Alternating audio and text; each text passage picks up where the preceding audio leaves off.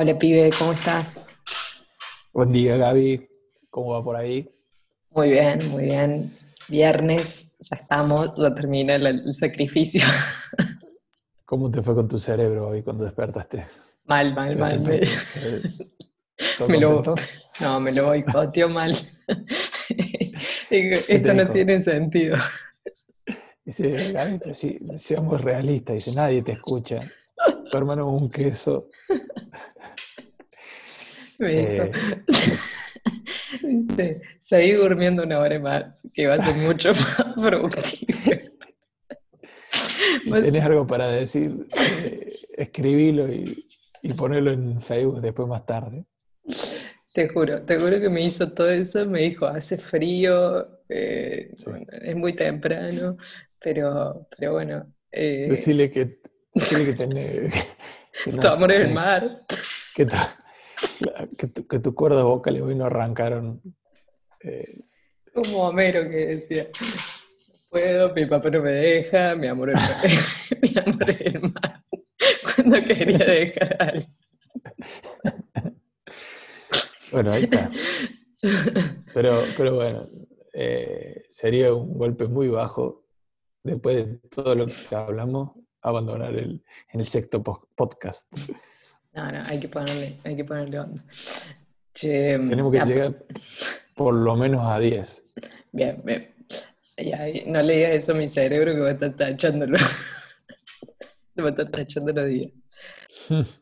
Che, eh, bueno, lo de hoy eh, es una- un, un tema muy, muy delicado, porque es el tema económico, ¿no? O sea, uno se plantea arrancar algo, uno eh, piensa en, un nuevo proyecto y siempre eh, está ahí el tema económico, que difícilmente uno ya tenga guardado dinero suficiente para sobrevivir hasta que algo arranque o, o cualquier mm, inversión que uno tenga que hacer. Bueno, entonces eh, esto, sobrevivo económicamente hasta ver algún resultado.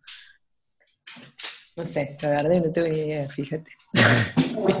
No, piloteala. Fíjate. No, mira, eh, no solo como, a ver, no solo en el escenario de que arrancamos una profesión, por decirte, salimos de la facu y empezamos a, a transitar el camino y que tenemos que, que- que- que mover la rueda, sino que también otra escena podría decir, no me gusta lo que estoy haciendo, tengo 40 años, tengo una familia, ¿cómo hago para cambiarme de barco sin mojarme? O sea, ¿cómo, ¿Cómo puedo hacer? Ah, vos le embarraste más a la cancha todavía.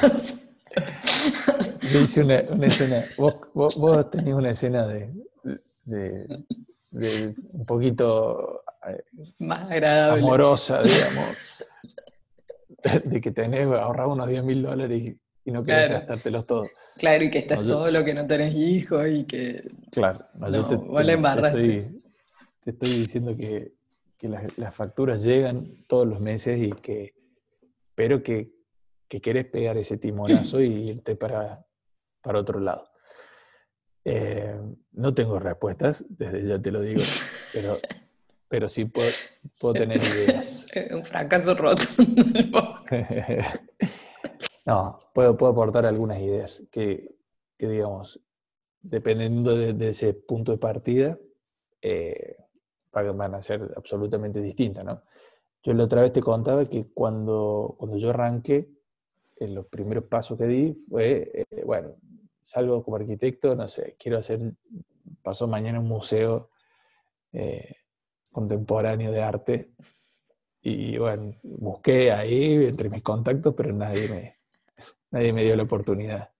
La verdad es una pena. Lo Y- que se han perdido. lo que se ha perdido es la, La arquitectura. Claro. Pero, pero sí me di cuenta que yo tenía una ventaja frente al resto, que era yo, yo sabía computación, sabía hacer renders. Entonces eh, encontré ahí mi, mi, punto de, mi punto fuerte, digamos. Y eh, decidí ir por ese lado, porque decir, yo eh, en esto soy bueno, nadie me puede venir a pasar por encima, es una necesidad, voy a apostar por ahí. Dejé de lado, como hablamos, el prejuicio de que eso era un fracaso, porque no iba a terminar haciendo lo que, los mandatos de la facultad, y realmente me fue muy bien, porque me destaqué. Era un océano azul, como dicen, donde que descubrí. Entonces yo era de los pocos que hacían, imagínate, estamos hablando de 20 años atrás, había mucha demanda, me, fue muy bien, ¿sí? Eso porque tenía un camino abierto. Pero yo creo que, si, en, cada profesión, en cada disciplina y en cada eh, campo de acción, claro, ahí está la oportunidad como es esta de los renders por ahí tenés que empezar por ahí. No, no tenés que empezar con el, con el perfil específico que yo quiero ser de acá a 10 años o de acá a 5 años. Por ahí entras barriendo. Entras a una, una, empresa haciendo cosas que no te gustarían hacer el resto de tu vida, pero sí eh, te van a acercar a esta, a esta profesión. ¿Cómo lo hago? Y bueno, yo, si, si, si vos tenés el 100% de tu tiempo, es muy fácil. Yo agarraría, por ejemplo, como, como idea, eh, me propongo, aunque sea trabajar gratis en un lugar, y eh, eh, unas horas, decirte.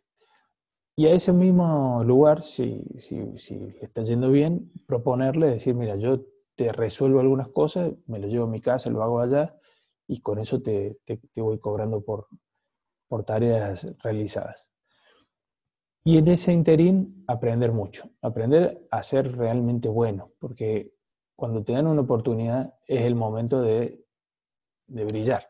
O sea, tenés que, tenés que mostrarte apto, tenés que ser bueno y créeme que si vos sos bueno, si vos sos apto, vas a tener la, vas va a destacarte muy fácilmente y, y, nadie, ningún jefe va a dejar, dejar ir una persona que es útil. O sea, el ser útil para mí es la, primera, la primera puerta que hay que trascender para empezar a, ganar económicamente después. Y te va a dejar ir si vos estás resolviendo problemas. Nadie. O sea, eso es una ley. Sí, totalmente. Aparte, eh, todo todos los coaching y que te dicen sobre cómo, cómo arrancar un emprendimiento, primero te dicen que tenés que encontrar tu tribu, ¿no? Primero tenés que encontrar a quién le vas a hablar, qué, qué es lo que vas a hacer, y después qué le duele a esas personas, ¿no? Entonces, en este caso, digamos, qué, qué problema tienen o qué, qué, es, qué solución le vas a dar acerca de algo. Y creo que en este caso eh, es así, o sea, uno cuando entra a algún lado a trabajar o, o, o, a mí me pasa con mis clientes que, que vos arrancas una obra nueva y lo primero que tenés que detectar cuáles son los problemas que vos le vas a solucionar, digamos, o sea, cuáles van a ser eh, las soluciones que vos le vas a dar y, sobre todo no quedarte con la solución en sí misma, sino agregarle un valor aparte. Entonces, que vos no seas el base, el que, el que lo podría hacer vos o cualquier otro, sino que, que, realmente vos te vuelvas único e incomparable, digamos. Entonces, eh, de alguna manera, diferenciarte o agregándole valor porque, porque se te ocurren cosas diferentes o agregándole valor porque le pones más tiempo. O sea, eh, yo, por ejemplo, nosotros tenemos un estudio que, está en España. Y para, diferenciarnos de los españoles, porque realmente cuando alguien quiere eh, contratar a un estudio, eh, busca a, estudios locales o, entre ellos contratan gente que, ya sea de renombre. Nosotros hace dos años que estamos ahí, entonces no nos conocen todavía. Entonces, por ahí nosotros pensamos qué, qué hacer distinto que todos los que están ahí para que por lo menos te escuchen y te vean, digamos. Entonces vos decís, bueno, a ver, ellos están acostumbrados a, que no les contesten los mail o que te tengan que insistir para darte un presupuesto, que no te den nada gratis, porque allá no es como acá que vos haces casi medio proyecto eh, más barato para que después te agarre, o sea, viste que uno tiene toda esa cintura acá, no, allá es hasta te cobran los presupuestos, o sea, vos pedís un presupuesto y te lo cobran. Entonces, sí, bueno, nosotros no, nosotros vamos, te presupuestamos, te vamos a visitar, o sea, te, te, avasallamos y como que encontramos otra forma de, generar eh, esa necesidad en el cliente. Claro. Eh, Mira, yo, yo, yo creo que nos estamos desviando del tema en, sí, pero que, tiene mucho que ver, ¿no? Porque, digamos, la, actitud, a ver, planteando el escenario que te están dando una oportunidad, ahí es el momento de, hacer todas las cosas bien. De brillar. sí, es, el, si hay algún momento en la vida, es el de, los primeros pasos en, algún lugar. Eh, que lo normal es entrar tímido, eh, tratando de encontrar tu puesto, pero está bien, eso sí hay que hacerlo, pero hay que cachetearse y decir, bueno, me dieron una oportunidad, tengo que aprovecharla 100%. Eh, yo, yo sé que esto viene en un podcast más adelante, pero ese momento, eh, vos decís recién, tenés que ser único, brillante, Mira, yo te digo, con con ser bueno nomás, ya, ya, ya, es un montón. No es poco, ya es un montón. ¿sí? Entonces, por ejemplo, decir, bueno, ¿cómo, cómo le gusta al, al, que sigue en la cadena de producción que entregue mis trabajos? Ser, ser autocrítico de eso, es decir, le gusta que lo mande eh, terminadito, explicado, bien presentado, bla, bla, bla. O sea, yo, veo que se pone contento cuando en vez de darle una opción, le doy tres opciones. Eh, ¿qué, pasa cuando le doy, no sé, me pidió una manzana roja y le mandé una, pera verde y se enoja? Bueno, entonces cuando voy a entregar ese trabajo voy a controlar que esa manzana sea roja. Ahí tengo algo para contar. Mi primer trabajo, Lucas era mi jefe. Eh, era mi jefe mm. y era uno de los más rudos. bueno, de hecho, tuve, bueno, no, mi primer trabajo fue de moza, que me trataban re bien, mucho mejor que vos. mi segundo trabajo fue con vos. Eh, y me acuerdo que yo era una máquina de preguntar, ¿no? Entonces yo pasaba algo y le decía, Lucas, tal cosa, acá qué tengo que hacer, Lucas, ¿qué tengo que hacer? Lucas... Y me acuerdo que un día me dijiste, no me pregunté más nada. Si no encontrar la respuesta, búscala. Hasta que no agotes todo lo que buscaste y ahí veas que ya no podés más, me preguntas. Pero puedes hacerme una pregunta por día. Entonces, entonces persona. entonces me pasa horas buscando y, y encontrando respuestas. Pero a la larga me sirvió un montón ese, ese aprendizaje porque, porque aprendí a, a rebuscármela sola y a, y a, encontrar respuestas sin tener que hacer tantas preguntas. Entonces, eh, y, y, realmente es esto que hablamos ayer, de que el cerebro es vago, bueno, todos somos medio vagos, entonces por ahí en vez de ponernos a, a buscar nosotros, es más fácil preguntarle al otro, eh, es más corto el camino es lo que yo siempre digo, no me uses mi cerebro. Si tenemos que resolver algo, usa el tuyo, no me uses el mío, porque me está trasladando el problema a mí. Estamos dos, dos usando el recurso para resolver una sola cosa. Exactamente. Y mira, e, es, horrible lo que pasa, ¿no? Pero hoy en día en cuarentena yo tengo a mis hijos que tiene, eh, el Tommy tiene seis años, siete años, y y, le digo, le hago el mismo consejo, pero pobre, tiene siete años. me pregunta, papi, acá dice que tengo que hacer tal cosa, tal cosa. ¿Y ¿qué hago? Y hace lo que dice ahí. ah, bueno, se va. Entonces lo trae, lo, lo agarré y le digo, escúchame, loco, yo tengo que trabajar. yo tengo que, que, seguir adelante. Entonces vos tenés que tratar de hacer lo, que, lo que más puedas y recién cuando te trabes porque algo no entiendes, me venía a ver. Digo, pero si vos venís a verme cada rato, ninguno Esto de no va a funcionar. Esto no va a funcionar. Cada, tenemos hasta fin de año juntos, le digo. Y nos vamos, nos vamos a ir a la vez. Nos vamos a fundir todo. Él tiene siete años, hay que ver si, Sí, lo agarra. si agarra. Que- Pero sí. es un buen consejo. Es un buen consejo. Duro, duro, pero bueno. No, en ese momento te odiaba, pero, pero es- pero me sirvió Yo- en la vida, digamos.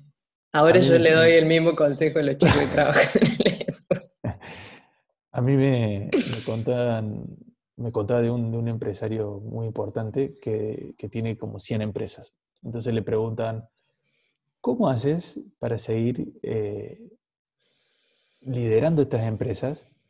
Si cada empresa es un mundo y es un quilombo cada cosa, ¿cómo haces para seguir teniendo las riendas e ir, ir eh, definiendo objetivos? Y me dice, es fácil, dice, cada empresa tiene su gerente, que es el que está encargado de, de resolver los problemas. Entonces, el, el gerente, o todos los gerentes de las 100 empresas, me llaman por teléfono, me plantean la pregunta que sí o sí tiene que ser con una respuesta de sí o no. No me, pero me pregunta qué color te gusta. Claro. Me tienen que preguntar, ¿te gusta el verde? Sí. ¿Te gusta el rojo? No. Eh, ¿Por qué? Porque no tengo tiempo para, para responder preguntas eh, de contenido. Puedo responderte si, si yo lo haría así o no. Claro, Ese es el tiempo que te doy. claro. Qué sorete. Bueno.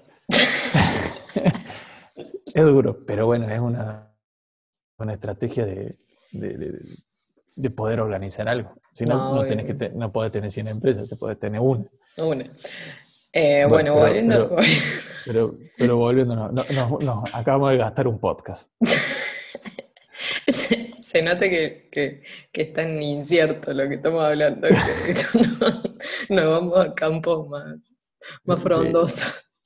No, pero sinceramente, o sea, hay que estudiar cada situación, pero eh, el momento este donde tenemos que pasarnos de barco, como te contaba, quizás es el momento donde más te vas a tener que forzar en tu vida y vas a tener que empezar a, darte cuenta que ese, ese traspaso te, te- te va a ser un, en un momento, va a ser temporal, va a pasar en seis meses, un año, todo lo que, lo que necesites para, para pasar, no solo pasarte vos de barco, sino para pasar tu bagaje que tenés del otro lado, pasar tus herramientas, todo para el otro barco. En ese momento eh, tenés que hacer varias cosas, me imagino. Una, tenés que saber qué es imprescindible y qué es prescindible. Si yo tengo que, que encogerme y tengo que retractarme para, para, para solamente ponerme en modo, en modo económico, bueno, eh, tiro lo que tiene peso y me quedo solamente con eso. Porque, porque es temporal, eso cualquiera lo, lo- lo- lo puede darse cuenta. Y después es el momento donde hay que ser más creativo. Porque, por ejemplo, ¿qué nos pasó a nosotros dos con esto del podcast? De, de encontrar un momento para poder hacerlo. Inventamos un momento. O sea, nosotros dijimos, si nos levantamos las 6, lo hacemos a las 6. Y ese momento, si no lo hacemos con esto, lo, lo gastaríamos durmiendo. Porque hoy en día, como está flexible la cosa, podés levantarte tranquilamente a las 8. Entonces, inventamos un espacio donde no nos molesta nadie porque a esta hora están todos durmiendo. eh, no, no tenemos interferencia porque tampoco nos llegan mensajes a esta hora. Y destinamos, ganamos una hora del día. Esa hora del día estamos haciendo algo productivo. Entonces, probablemente cuando tengas esos dos trabajos, eh, vas a tener que eh, buscar, buscar eh, seguir haciendo lo que estás haciendo, que quizás ya tiene una, resolución de, económica, ir pasándote de a poco, pero sobre todo tenés que ir eh, encontrando espacios que te permitan actuar en el otro trabajo, en el otro emprendimiento, que antes quizás la tenías gastado, no sé, viendo la tele o... Sí, totalmente. O, un área, donde, algo donde, donde sea prescindible. Sí, sí, que eh, va a haber un momento en el que uno tiene, va a hacer ese salto o ese cambio eh, que, que, vas a tener que hacer un esfuerzo mayor. O sea, ya sea, eh, no sé, no gastar plata en en comprarte ropa o salir a comer, o, o sea, tenés que ajustarte para, para poder hacer el cambio. O, o, tener doble trabajo, o sea, muchas veces va a pasar eso, ¿no? Donde vos vas a estar de madrugada trabajando. O sea, a mí me pasa, por ejemplo, a mí la mayoría de las personas que me conocen, mis amigas y la mayoría de mi, mi entorno íntimo, me dicen que yo soy una adicta al trabajo. Eh, y no es que yo soy una adicta al trabajo, a mí me encanta estar, eh, tener tiempo libre, pero también me encanta lo que hago y realmente me, gusta tanto desarrollarme y crecer en, lo que quiero que, a mí no me cuesta, o sea, no es que yo trabajo 10 horas y, me siento... Eh, una pelotuda, sino que realmente tengo ganas de hacerlo y lo hago porque, porque veo objetivos y los voy cumpliendo y eso me llena y es como un desarrollo personal que la verdad que me llena un montón. Bueno, pero ahí, está un poco también, ¿no? Si, si vos esto nuevo que vas a emprender, o a lo que vos, al barco que quieres arribar, va a ser eh, va a ser lo que realmente tenés ganas de hacer y te va a costar muchísimo menos que hacer algo que, sea únicamente económico. Entonces ese esfuerzo no va a ser tan grande. Sí, totalmente. Em, la otra cosa que, a mí me, siempre eh, pensando en esto me surgió es eh, cuando vos eh, arrancas a pensar en algo nuevo. No sé, estoy pensando referencialmente yo, ¿no? ¿Qué, qué, me pasa a mí? Yo, por lo general, no tengo miedo a la parte económica, por más que nunca tuve plata. O sea, no es, no es que, eh, no sé, mi viejo me dio plata para arrancar, o, o sea, yo he la mayoría de las veces he llegado a tener cero pesos, o sea, de, decir, che, no tengo un mango, eh, así literal, o sea, tener que pedir plata porque no, se me queda en cero. Eh, y difícilmente... No como ahora. No, ahora... Eh, ahora puedo vender el auto, por lo menos. Em, difícilmente yo tenga ahorros porque soy un desastre ahorrando. Eh, eso sería eh, algo que, habría que aprender. Em, pero bueno, en este país está como medio complejo. Em, bueno, pero nunca le tengo miedo a esa parte económica, porque siempre me pasa que la plata llega, o sea, de una forma u otra, eh, la plata vuelve. Entonces me, pasa que, que, no le tengo miedo a, a eso, porque sé que a la larga lo, se resuelve, digamos. Claro, es un miedo que existe, obviamente, porque las cuentas hay que pagar, pero yo creo que, no hay, si uno se desarrolla en, una, en un área, le pone empeño y, y se convierte en bueno, no hay forma de que, de que no se te, no te vuelva esa plata. Tal cual. Porque, digamos, tenemos una ventaja grande también, ¿no? Que el medio eh, eh, está bastante venido a menos, digamos. Hoy, en día es muy fácil destacarse porque la tendencia es a, hacer la plancha. Entonces, es, la definición, o sea, la decisión, como siempre digo, está en uno. Si vos querés realmente brillar, como decimos, no es tan difícil. No es tan difícil porque, porque no es que te, vas a comparar con, con, gente que, que, genere mucho esfuerzo. En general, la media es bastante planchada. Hay que animarse. Yo, desde que soy independiente, que hace 20 años, no, no tengo garantizado ningún mes todos los meses que vienen por delante son desafíos. No sé qué, cómo voy a hacer para cobrar para, el mes que viene. Pero digamos, es, algo que uno bloquea en el cerebro. Yo tengo una, una cintita puesta, ¿viste? Como quien pone la cinta de la cámara que, la bloquea. Bueno, yo a, ese sentimiento de, del miedo por la super, supervivencia. Supervivencia, ahí está. Ese miedo lo tengo bloqueado. Porque los miedos, que es otro capítulo del podcast, eh, los miedos mm, son las barreras más fuertes que tenemos. Sí, y, Hay que tener sí o sí un grado de, inconsciencia exactamente. O sea, no, no, no, no, no es que decir, ay, che, bueno, cuando me asegure que ya eh, mi emprendimiento va a dar tanta plata por mes, recién ahí voy a dedicarme 100% a eso. No hay forma, no hay forma porque lo que estás evaluando del emprendimiento es algo a medio, a media, a media energía. sí. Yo siempre me acuerdo de, Facu, de nuestro sobrino, cuando estaba, cuando tenía 17, que tenía que decidir qué carrera iba a estudiar. Eh, nosotros tenemos un sobrino que, que tiene es más, nos escucha, así que le vamos a mandar un saludo a Facu. Eh, debe ser una de las pocas personas que nos escucha. No me escucha los, no me los audios, de WhatsApp, pero me escucha los podcasts. Bueno, entonces todos los mensajes que uno le quiera dar se los Claro, se los vamos a dar por acá. Bueno, él vive en Nueva Zelanda, así que eh, es todo un éxito que, que, el podcast llegue a Nueva Zelanda.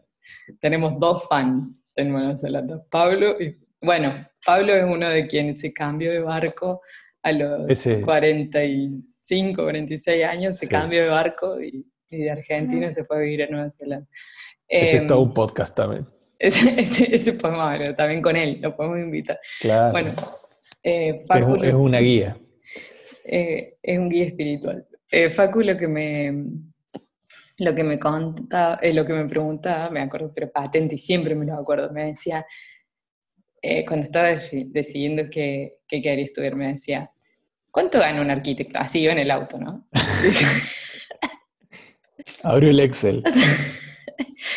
Entonces, no, bueno, ¿qué vas a estudiar? No sé. Che, ¿y cuánto gana un arquitecto? Sí, y depende, que hay distintos tipos de arquitectos y, distintos tipos de trabajo que puede hacer, gente que le va mejor, gente que le va peor. No sé, es muy relativo que, cuánto gana un arquitecto, digamos, es como, muy, muy grande, digamos. Bueno, bueno, pero en general, ¿tienen plata o no tienen plata? y por lo general no tanta, porque no son tan buenos administradores, excepto que se dediquen a la construcción. Ah, está bien, está bien.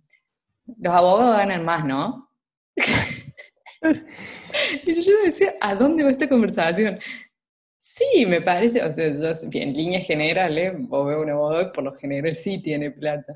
Ah. Y los médicos, mucho quilombo, ¿no? Era un test vocacional, digamos.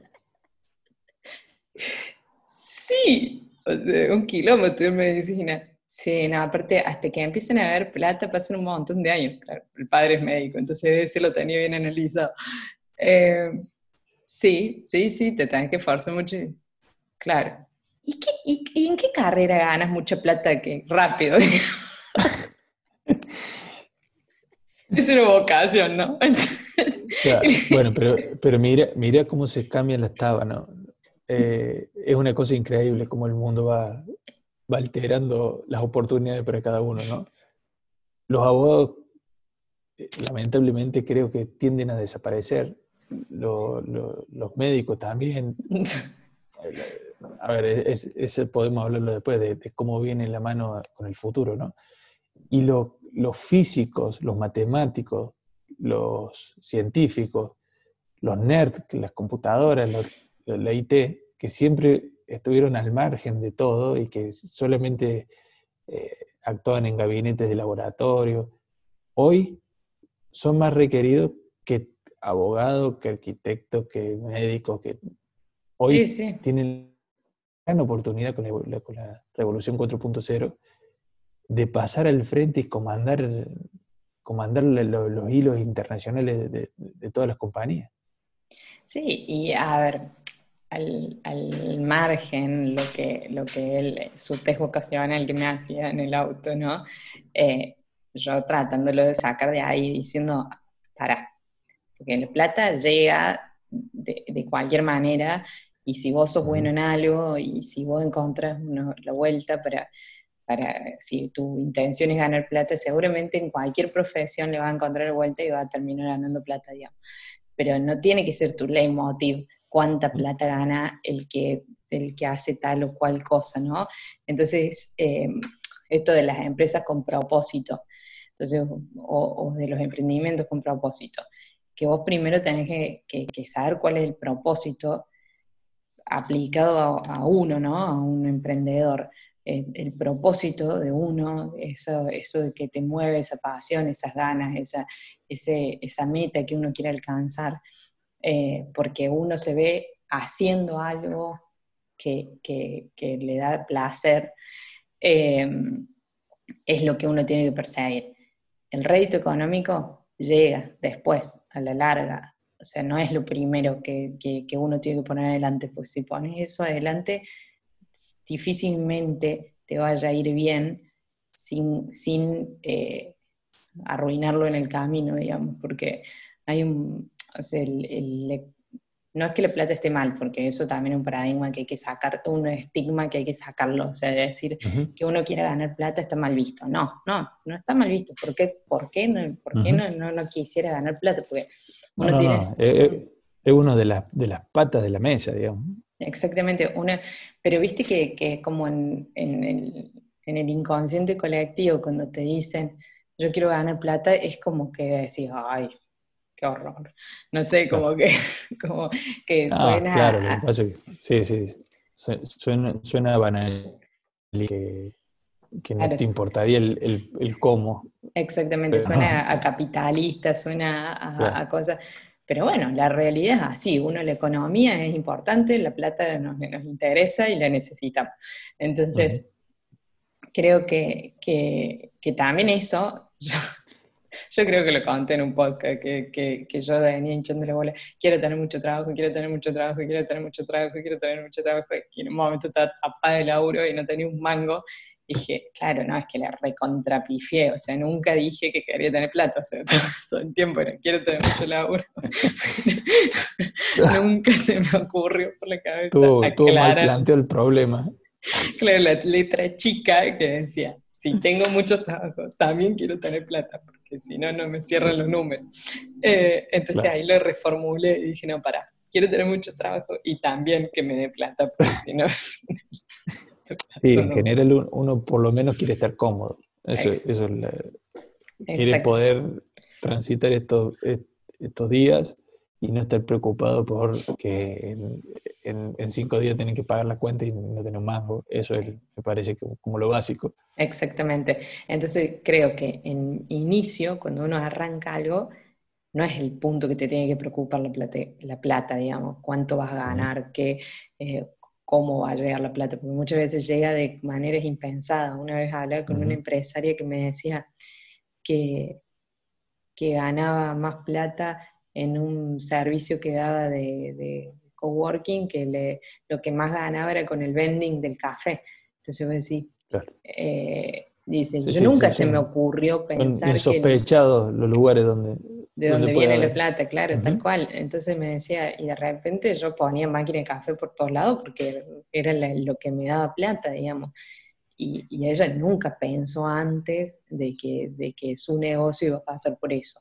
Bueno, ahí está, pero es una linda reflexión para ir cerrando, porque ya, llegamos casi a los límites, pero decir que hay que estar muy atento a ver dónde podemos poner nuestra máquina de café mientras tanto, hasta que lleguemos a, tener el coworking, pero ver esas pequeñas oportunidades donde, donde hay una necesidad y, ser realmente bueno, pero no, o devolviendo manzanas rojas y no peras verdes cuando yo te pido una manzana roja.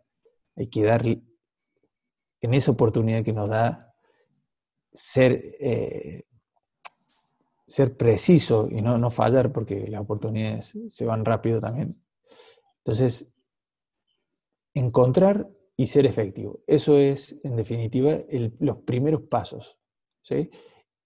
Tener un poco de riesgo, animarse a arriesgarte, porque tenemos en general una red de contención que no nos va a dejar nunca caer tan bajo.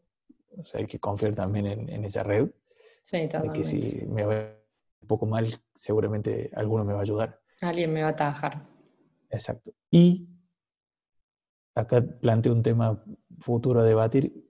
Hay que confiar en la meritocracia, que es lo que, que es el orden que, que se va a imponer en lo, que se impone ya y se va a imponer en los próximos años, que es, según tu mérito, vas a estar donde correspondas. Porque ya hoy en día trasciende, o sea, mis acciones trascienden lo local. Entonces, si yo muestro que soy bueno, como les pasa a ustedes en el estudio, van a venir ofertas de, de, cualquier latitud. Porque yo lo que, lo que lo que expongo es que soy bueno. Y miren, yo sé hacer esto. Y las ofertas van a llegar. ¿sí? Antes era muy difícil que un estudio de Córdoba eh, salga en una nota en Madrid. ¿sí? ¿Por qué? Porque, no sé, tenía que tener la casualidad de que vino un tipo, lo miró y que pin, que pum, que pam. Viajar. Hoy la, exacto. La, hiperconectividad nos hace poder eh, expresarnos en todo el mundo. Entonces hay que apuntar eso, hay que ser bueno porque el mérito es lo que nos va a sacar adelante. Bueno, con eso ya no tengo más nada para decir, así que... Así que... No, resolvimos cómo vivir, pero... No importa, pero se entendió el mensaje. bueno, bueno, bueno, nene, que seas muy feliz. Dale, gracias, hasta la próxima. Chao, chao.